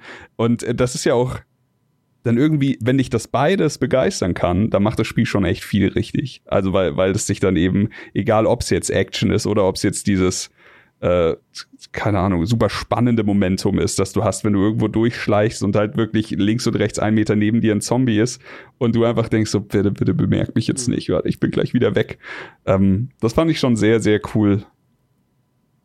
Ja, also wenn, wenn da kein Zombie rumbackt oder sonst irgendwas, dann funktioniert das auch ganz gut, glaube ich. Also fand ich schick, ja. Und das hat mich auch bis zum Schluss nicht gelangweilt oder sonst irgendwas. Äh, habe ich auch äh, auf jeden Fall auf meiner Pro-Liste aufgeschrieben. Ich habe mal eine Frage an euch. Denn äh, das ist eine Sache, darüber unterhält sich die Gamerschaft ja schon seit Jahren, eigentlich schon spätestens seit Breath of the Wild. Wie ist es für euch, wenn ihr mit Waffen handhabt, die eine geringe Haltbarkeit haben?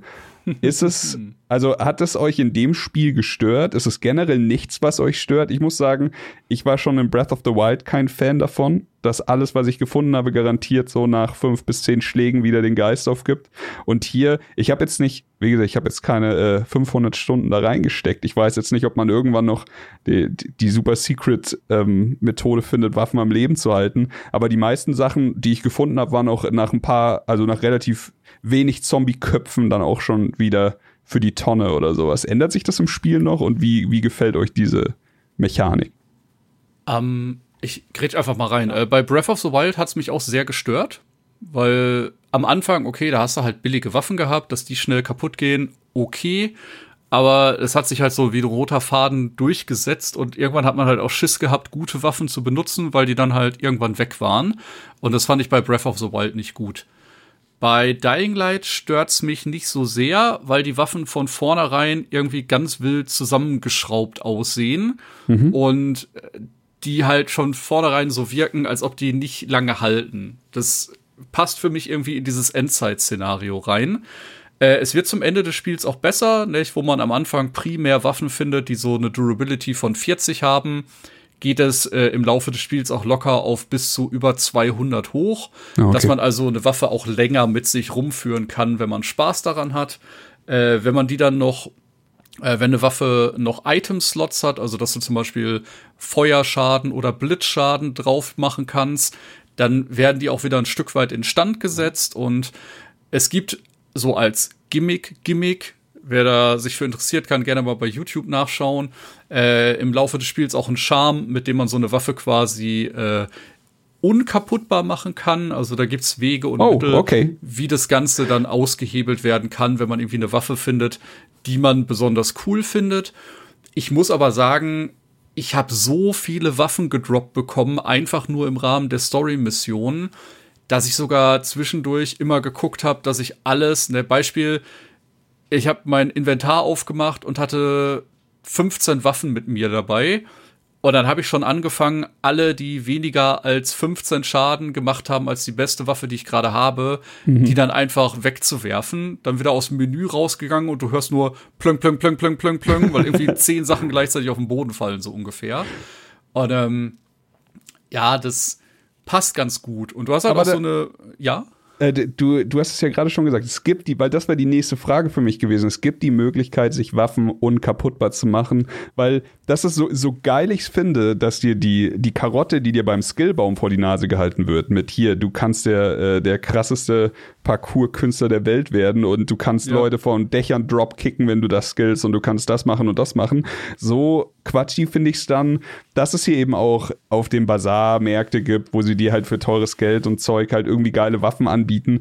Und ich fände es tatsächlich, also in Anführungszeichen, weil ich weiß ja nicht, ob es dann am Ende so ist, ähm, verschwendet da nicht auch ikonische Waffen in diese Welt zu integrieren. Einfach ein geiler Name, ein geiler Bogen, der kann ja dann ein bisschen geiler aussehen, als äh, wenn du hier ah. irgendwie einen Heizkörper und einen Gurt zusammenspannst oder sowas. Ja. Aber Bogen ist ein gutes Stichpo guter Stichpunkt. Äh, die Bögen sind die ein, also nur Schlagwaffen haben eine Durability. Ah, okay, Wenn du einen geilen gut, Bogen perfekt. findest, führst du den einfach die ganze Zeit mit dir rum. Nur Okay, die Schlagwaffen können irgendwann kaputt Das wollte ich gehen. nämlich auch noch ergänzen. Äh, Ich habe dann relativ äh, im Late Game den Bogen von Lawan äh, gefunden. Wichtiger Charakter, mit Armbrust unterwegs, ziemlich krass drauf und hat eben entsprechend auch einen ziemlich guten Bogen bei sich in der Wohnung rumliegen. Und äh, seit ich den habe und noch ein paar Skillpunkte rein investiert habe, habe ich den sehr, sehr gerne genutzt und fand das auch dann sehr angenehm, dass der nicht kaputt ging. Also so eigentlich Mhm. Okay, hat- hat mich ähnlich wie Thomas nicht gestört, ne, dass diese Nagelbretter da irgendwann auseinanderfielen und man hatte eh genug Waffen.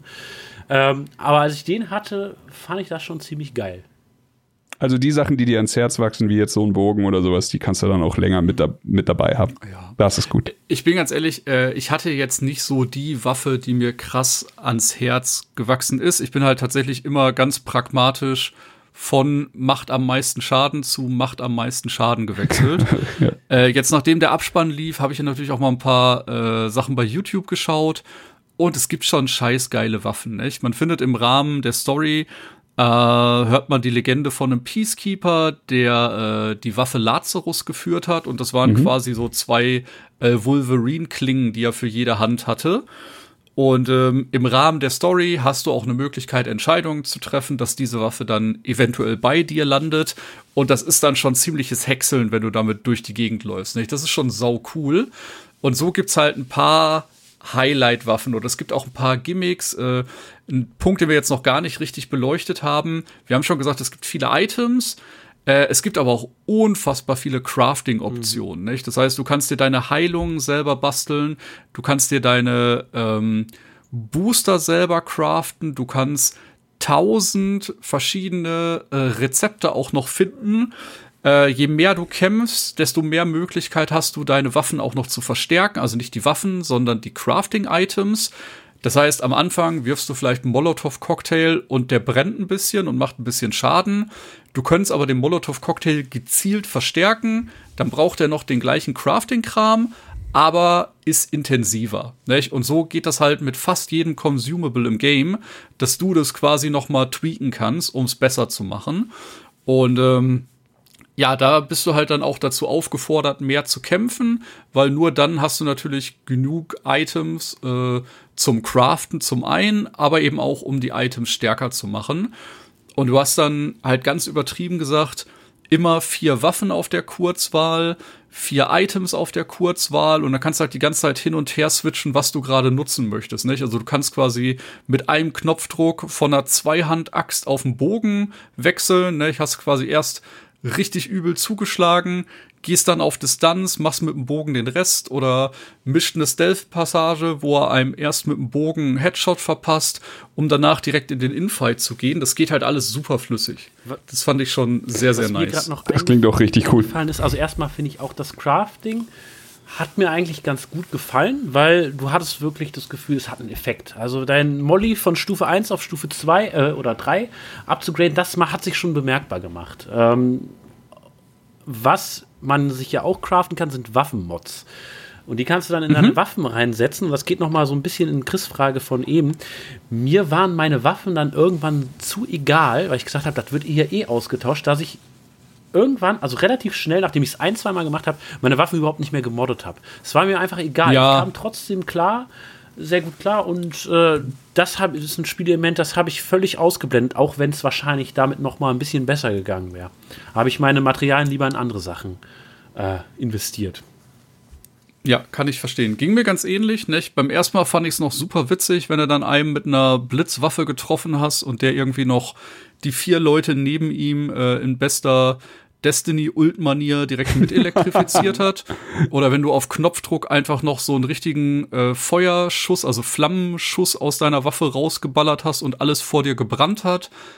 Habe ich halt irgendwann nicht mehr benutzt, weil ich die Waffen zu schnell durchgecycelt habe. Das äh, ging mir tatsächlich genauso.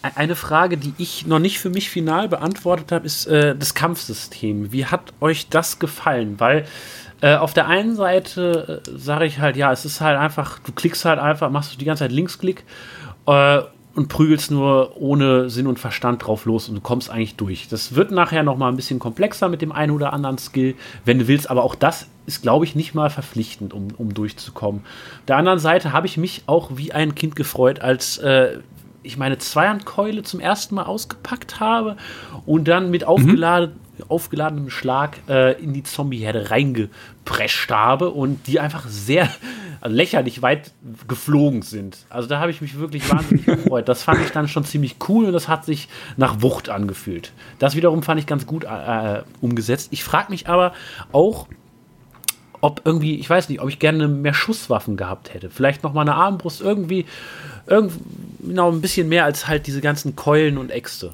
Wie war das bei euch? Also ich glaube, das Spiel profitiert schon arg durch diesen Trash-Zombie-Slasher Humor, wenn du so willst, äh, den, den diese Nahkampfkämpfe eben erzeugen, vor allem in der, in, nicht in der deutschen Version. Und ähm, ich glaube, das ist auch was, was, was du bei der Zielgruppe auf jeden Fall haben willst. Also ich glaube, es gibt eine Zielgruppe, die genau darauf Bock hat, so wie, wie es dir auch Spaß gemacht hat. Ähm, Wenn es jetzt noch ein paar, paar mehr Sachen durch die Luft fliegen, dann ist es vielleicht noch ein bisschen absurder. Mhm. Ähm, ich muss sagen, es ist spaßig, auf jeden Fall. Ich habe trotzdem das Gefühl, dass du äh, ohne großartige Choreografien einzustudieren, trotzdem zum Ziel kommst, ist ja nicht unbedingt auch schlimm. Also muss ja nicht jedes Spiel so, so ein Fingerbrecher sein. Ähm, ich hätte es mir vielleicht trotzdem noch ein bisschen komplexer gewünscht. Wenn, wenn, wenn ich die Option gehabt hätte, wenn, wenn ich den Wunsch haben dürfte, würde ich sagen, ja, komm, mach noch ein bisschen ähm, vielleicht bestraf mich, wenn ich immer dieselbe Taste drücke. So kann man es ja sagen. ja, irgendwann blocken die Leute auch, nicht? Also ich finde, man hat recht schnell das Timing dafür raus, äh, wann man einen perfekten Block machen kann. Dann springt man über Leute rüber, Dropkick den nächsten, sieht alles super schön aus. Es kommt natürlich nicht in Flow wie bei einem äh, Batman Arkham Asylum, wo die Kämpfe sich noch so super flüssig anfühlen, aber das ging soweit schon alles äh, in Ordnung. Nicht? Irgendwann bist du halt nur noch zur Seite gedasht, um auszuweichen und hast den Leuten dann halt abwechselnd entweder vor die Beine und oder vor den Kopf gehauen, um da irgendwie den meisten Schaden in den freien Passagen anzurichten. Oder wenn man es clever gemacht hat, äh, hat man vielleicht beim einen oder anderen Gegner auch mal eine Schwachstelle gesehen. Äh, nicht? Dennis hatte da, glaube ich, auch ein schönes Beispiel, wo er einem Wissenschaftler äh, einen Treffer verpasst hat und dann einfach nur gesehen hat, wie äh, sein Sauerstoff auf dem Rücken Feuer gefangen hat und er plötzlich wie so eine schiefgelaufene Silvesterrakete zwei Umdrehungen macht, bevor er in der Luft explodiert ist, nicht? Und das sind dann so Sachen, die einen schon so ein bisschen dumm giggeln lassen vor dem Monitor, ne? Das ist halt schon äh, witzig genau, gemacht. also diese Momente gab es auf jeden Fall und ich will das jetzt auch nicht übermäßig kritisieren. Ähm, aber auch, was am Anfang total cool war, ist halt eben dieser perfekte Block. Dein Gegner taumelt dadurch. Du hast die Chance, quasi äh, ihm auf den Kopf zu springen, dich abzustoßen und dem nächsten Gegner mit beiden Füßen voran äh, in die Fresse zu treten. Und der dann eventuell vielleicht noch vom Gebäude runterfliegt. So, das, ist, das sind schon ziemlich geile Momente. Das Problem war, oder was ich hatte, es war in, in sehr vielen Kämpfen, dass die Gegner alle so dicht um mich rumstanden, dass ich geblockt habe und dann einfach ins Leere gesprungen bin. Da war da niemand, der, der meinen Tritt aufgefangen hat. Das ist dann halt so, wo ich dachte, ja, da ist der, da kam der Flow nicht zustande. Und ich habe ja auch gesagt, ja. ich habe mit dem Bogen ein bisschen gespielt. Ich glaube, es gab, ich will jetzt auch nicht super pingelig sein, aber ich glaube, es gab nicht so wirklich Trefferzone. Also es war wirklich egal, ob ich dem Gegner in einen kleinen C geschossen habe oder in den Kopf, der war halt, äh, ja, hat immer gleich viel Schaden gefressen. So Konnte man seine Pfeile zurückholen? Nein. Schade, okay, aber äh, konnte man die Pfeile konnte man craften sowie auch kaufen, oder? Also okay. Ja, ja, das ist ja auch so, dass überall auf den Häuserdächern, also da, da gibt dir das Spiel schon das, was du brauchst. Dann stehen da diese präinstallierten Bienenkörbe und diese Vogelnester und sowas. Du gehst eigentlich nur immer von Dach zu Dach und drückst halt die Loot-Taste und nimmst immer so Snack, Snack, Snack und baust dir dann deinen Scheiß. Ich sagen, man konnte die Scheiße aus diesem Spiel rauslooten. Also das, da, da gab es ja. wirklich massiv viel. Ja. Ich habe eine Frage noch. Ähm, wir haben ja vorhin über die Fraktion geredet und über Entscheidungen und sowas, aber was ich mir noch aufgeschrieben habe, weil es mich interessiert, glaubt ihr, es ist möglich, bei einer Fraktion so hart zu verkacken, dass man nichts mehr mit ihnen machen kann, dass sie nicht mehr irgendwie die Story involviert werden, dass sie nicht mehr sagen, ähm, ah, guck Nein. mal, da, da ist unser Held oder da ist dieser Typ, sondern dass sie einfach hasserfüllt gucken und dich direkt über den Haufen ballern wollen oder so. Äh, tatsächlich nicht. Also durch die gemeinsame Rivalität gegen die Renegades, ich habe mich in meiner Story bei jeder wichtigen Entscheidung gegen die Peacekeeper entschieden. Und trotzdem sind die nicht hostile auf mich gewesen, wenn die mich auf der Straße gesehen haben. Trotzdem konnte ich noch Quests bei denen annehmen. Ähm, also das habe ich zumindest nicht so wahrgenommen, dass man eine Fraktion so abkanzeln könnte, dass die äh, plötzlich auch noch gegen einen gehen. Das hatte ich, Ich gar weiß nicht. nicht, ob, ob dir dann auch zu viel vom Spiel verwehrt bleiben würde, aber das äh, habe ich auch gedacht. Also ich habe in, in der ersten oder in der, äh, im ersten Distrikt in, oder in Old Villador, als die Dächer noch ein bisschen flacher waren, nicht so viele Hochhäuser waren, ich habe da deren ganze Stromversorgung quasi abgeschnitten. Ich habe dieses riesige Kraftwerk in die Luft gesprengt. Und die sind trotzdem halt cool mit mir. Ich habe denen auch nichts gegönnt. Die kriegen kein Pumpwerk, kein Elektrizitätswerk, gar nichts. So. Und äh, am Ende paktieren die dann trotzdem noch mit mir. Also das fand Okay. ich auch so ein bisschen seltsam, dass sie davon offenbar nichts mitbekommen Ja. haben. Dass ich derjenige bin, der eigentlich äh, deren Macht komplett untergräbt. Also es Der sind die beste Gänsefüßchen. Doppelagent aller Zeiten. Ja, quasi. Es sind diese Entscheidungen in Gänsefüßchen, die dann, Ja. äh, also quasi auf dem Papier oder in der Konversation vielleicht hier und da mal eine Konsequenz haben, aber im eigentlichen Spiel dann nicht weiterführen. Genau. genau. Äh, da möchte ich eine Sache einmal anreißen. Das ist jetzt schon äh, ein bisschen ein Mini-Spoiler ins Endgame, aber wirklich nur ein ganz, ganz kleiner. Ähm, es gab äh, in der Vergangenheit, das Spiel begleitet uns ja schon seit ein paar Jahren. Wir konnten das auf der Gamescom schon vor drei, vier Jahren uns anschauen, haben schon Trailer gesehen, wo die ja auch gesagt haben, hey, du kannst alles entscheiden, die ganze Stadt verändert sich anhand dem, was du machst. Und ähm, dann ist es jetzt ja so, es gibt im Endeffekt nur die Survivor und die äh, Peacekeeper als Fraktion, für die man Aufgaben erledigt. Dann gibt's noch den permanenten Gegner, eben die Renegades, die immer mal wieder rumstenkern, aber für die hat man auch gar nicht die Option, Aufgaben zu erledigen. Die sind einfach nur als Unruheherd da. Und kurz vor Ende des Spiels trifft man noch auf eine dritte Fraktion.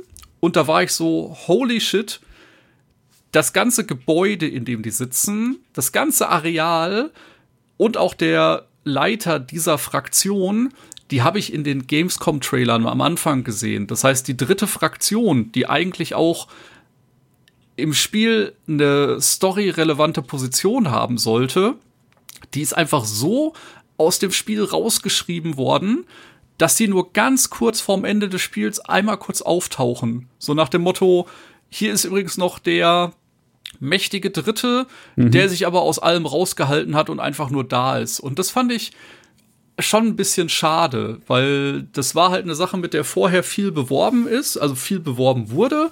Und äh, die sind einfach komplett rausgeschrieben worden. Das fand ich ein bisschen enttäuschend.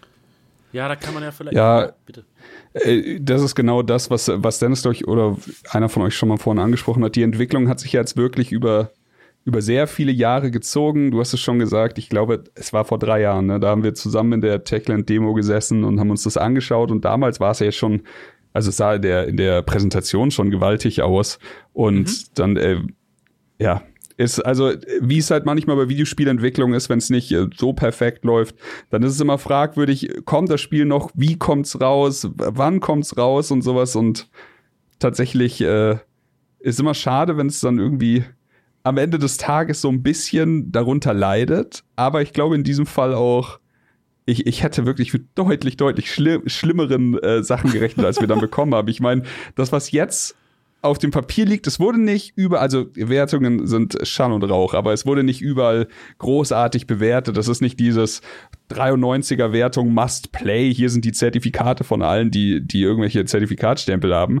Es ist halt einfach so eine 7 oder eine 8 von 10 geworden bei, bei den Wertungen. Und ich für mich und da klammer ich komplett außen vor, ob ich Bock auf Open Worlds habe oder nicht, finde, es ist deutlich besser, als ich es äh, quasi in meiner Vorstellung habe, was wir da serviert bekommen. Ich dachte wirklich, es geht in Richtung Trainwreck und ähm, ich finde es Klar, es gab Bugs und ich habe mich auch über drüber aufgeregt, aber es hat trotzdem super schöne technische Momente für mich erzeugt. Ja, Dennis hat's gesagt, da fehlt vielleicht der Schatten oder sowas. Ich fand trotzdem, also vor allem hier, ähm, Dennis hat auf der PlayStation 5 gespielt, ich habe auf dem Rechner gespielt, tatsächlich mit einem Ultrawide-Monitor, also eine absurd breite Auflösung. Das hat das Spiel auch mitgemacht, ohne Probleme.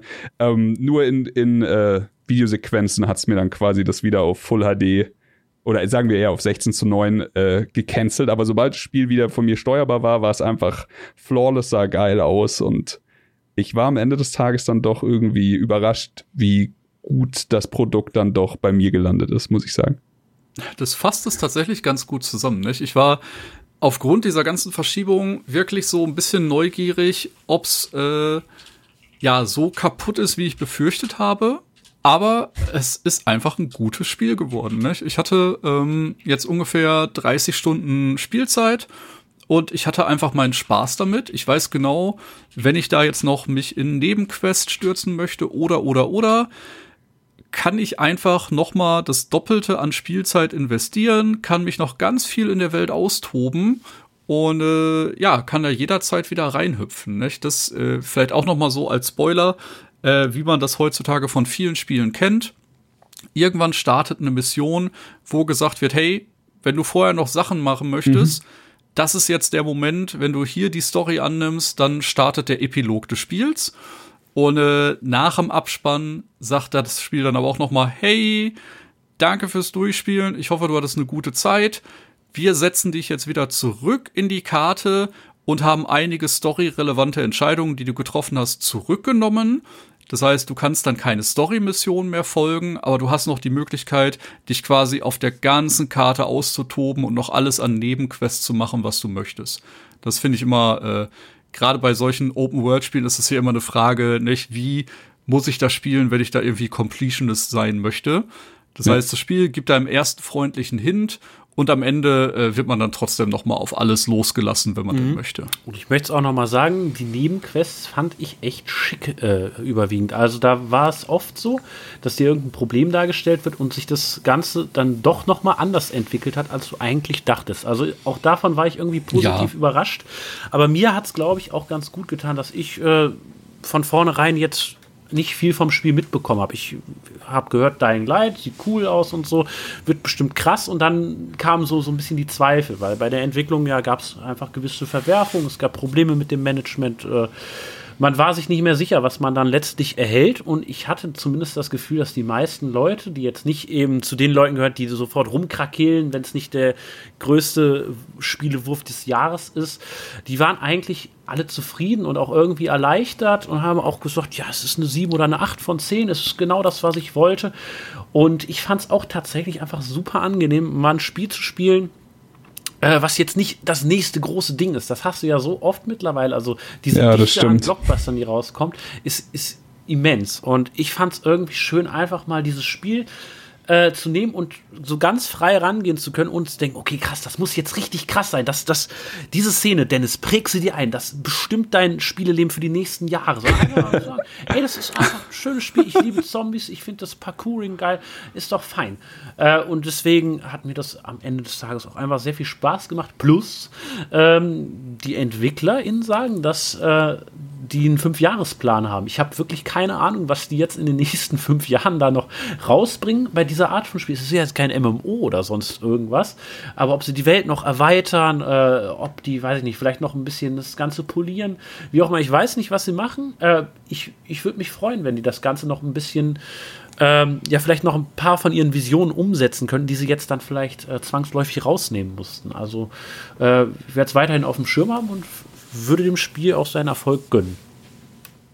Ah, da bin ich tatsächlich sehr gespannt. Äh, eine Sache, die ich da auch noch reinreißen äh, möchte, ne, wir reden hier von einem Endzeit-Szenario-Zombie-Spiel, nicht? Also das Ding gewinnt jetzt nicht den Oscar fürs beste Drehbuch, ähm, hat aber trotzdem ein paar schöne Plot-Twists und ich muss durch die Bank sagen, die NPCs, mit denen man agiert, sind alle cool geschrieben. Die sind teilweise sympathisch, das sind teilweise richtige Arschlöcher und äh, man nimmt denen die Rollen soweit ab und freut sich, wenn die Story mit denen voranschreitet und sich ein paar Sachen updaten. Und äh, was das geht, haben mich die NPCs halt zum Großteil auch sehr gut mitgenommen. Ja, das ist schön. Also das ist leider eine Sache, die ich, die ich nicht bewerten kann. Das, was ich bisher gesehen habe, also ich fand das Intro vom Pacing her fantastisch. Und dann, als es in Open World ging, war es halt das, was es immer ist, wenn es in Open World geht. So, ähm, also ich bin froh oder leichter zu hören von, äh, wenn Dennis sagt, die Nebenquests sind cool, denn ähm, keine Ahnung, wenn mir jetzt einer erzählt hätte, die Zombies klauen meine Kürbisse von meinem Feld und du musst bitte fünf Zombies töten und dann wieder herkommen, dann äh, hätte ich das Spiel dreimal deinstalliert. Aber äh, das klingt ja dann wenigstens so, dass es noch wirklich ähm, spaßige Aufgaben gibt. Und vielleicht steckt ja der einen oder anderen dann auch noch ein bisschen mehr Fun. Eine ja. Sache, die wir noch nicht besprochen haben, die wir auf jeden Fall ansprechen müssen, das Spiel hat einen Koop-Modus. Ähm, ich bin nicht sicher, ob einer von uns den getestet hat, aber ansonsten äh, kann ich erzählen, ähm, es gibt nämlich zwei Sachen, die ich bei dem Koop-Modus von dem Spiel fantastisch finde. Zum einen, das erste, ähm, es gibt Player-Specific Loot. Du hast quasi also selbst wenn ich jetzt mit den Jungs hier unterwegs wäre, würde jeder seinen eigenen Scheiß finden. Es ist nicht so, dass ich was finde, dann, aber ich brauche einen Bogen und da muss ich ihn liegen lassen und jemand anders nimmt ihn. Und das Zweite, und das ist eine Sache, die wir viel zu selten haben bei so Story-driven Co-op-Games, ist, äh, dass dies, der Story-Progress anscheinend, ich habe es wie gesagt nicht getestet, aber anscheinend tatsächlich ähm, Story und Entscheidungen können auch in das Safe-Game von dem Gast reingeschrieben werden dann. Und das finde ich tatsächlich eine feine Sache. Also wenn wir. Hallo Far Cry. wenn wir beispielsweise irgendwas gespielt haben in letzter Zeit, sei jetzt nur mal ein dummes Beispiel, weil wir das zu dritt gespielt haben, SnowRunner. Ich mache den Server auf und die beiden sind bei mir unterwegs. Klar, sie, sie verdienen da schön mit, aber der komplette äh, Progress der Map ist nur auf meinem Safe Game und die beiden können es dann schön geschmeidig alles in ihrem eigenen Safe Game nochmal machen. Das finde ich immer so ein bisschen störend und schade. Also wenn es einen guten Koop-Modus gibt, der das dann auch mit übernehmen kann, sodass ich sage, ey, ich bin jetzt gerade eh an der Stelle, Dennis, ich spring kurz bei dir rein, lass uns das gemeinsam machen und morgen fährt aber Dennis hier auf dem Wochenende ähm, was auch immer, Snowboarden, dann kann ich trotzdem sagen, so, ey, dann spiele ich jetzt alleine weiter und wir, wir sind alle cool damit und das ist eine Sache, die gibt's viel zu wenig, finde ich. Absolut. Also ich habe den Koop-Modus tatsächlich mal kurz ausprobiert. Du kannst, äh, vor allem wenn du stirbst, äh, so einen Hilferuf absenden quasi. Ne? Also ich kriege mhm. dann eingeblendet, Spieler XY äh, sendet einen Hilferuf, willst du beitreten? So, und dann joint man halt der Sitzung und kann einfach zusammen Sachen machen. Ich habe das jetzt nicht äh, übermäßig ausgetestet, aber es war dann schon irgendwie cool, zu zweit rumlaufen zu können und dass das eben auch so flawless geht, so mitten im Spiel. Du musst da nicht irgendwie groß was einstellen, äh, sondern es, es geht sehr nahtlos. Und das dann auch mit Freunden zu machen, auch vielleicht das für, für den Fünfjahresplan von Techland, äh, dass sie ja. da noch irgendwas Geiles raushauen, dass man das zu zweit machen kann. Fände ich auch nicht schlecht.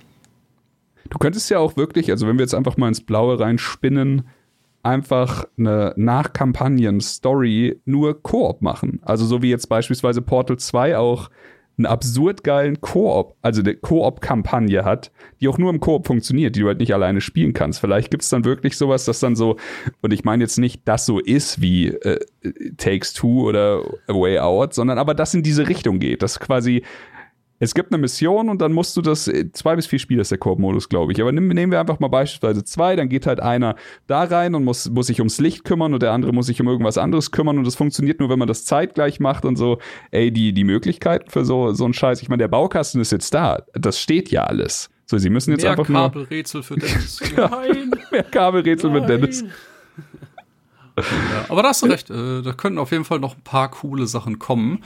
Äh, ich glaube, ein Gratis-DLC ist auch schon angekündigt. Äh, ich weiß jetzt nur leider tatsächlich nicht, wann der launchen soll. Deswegen, äh, da kommt auf jeden Fall noch einiges, denke ich. Genau. Cool, cool, cool.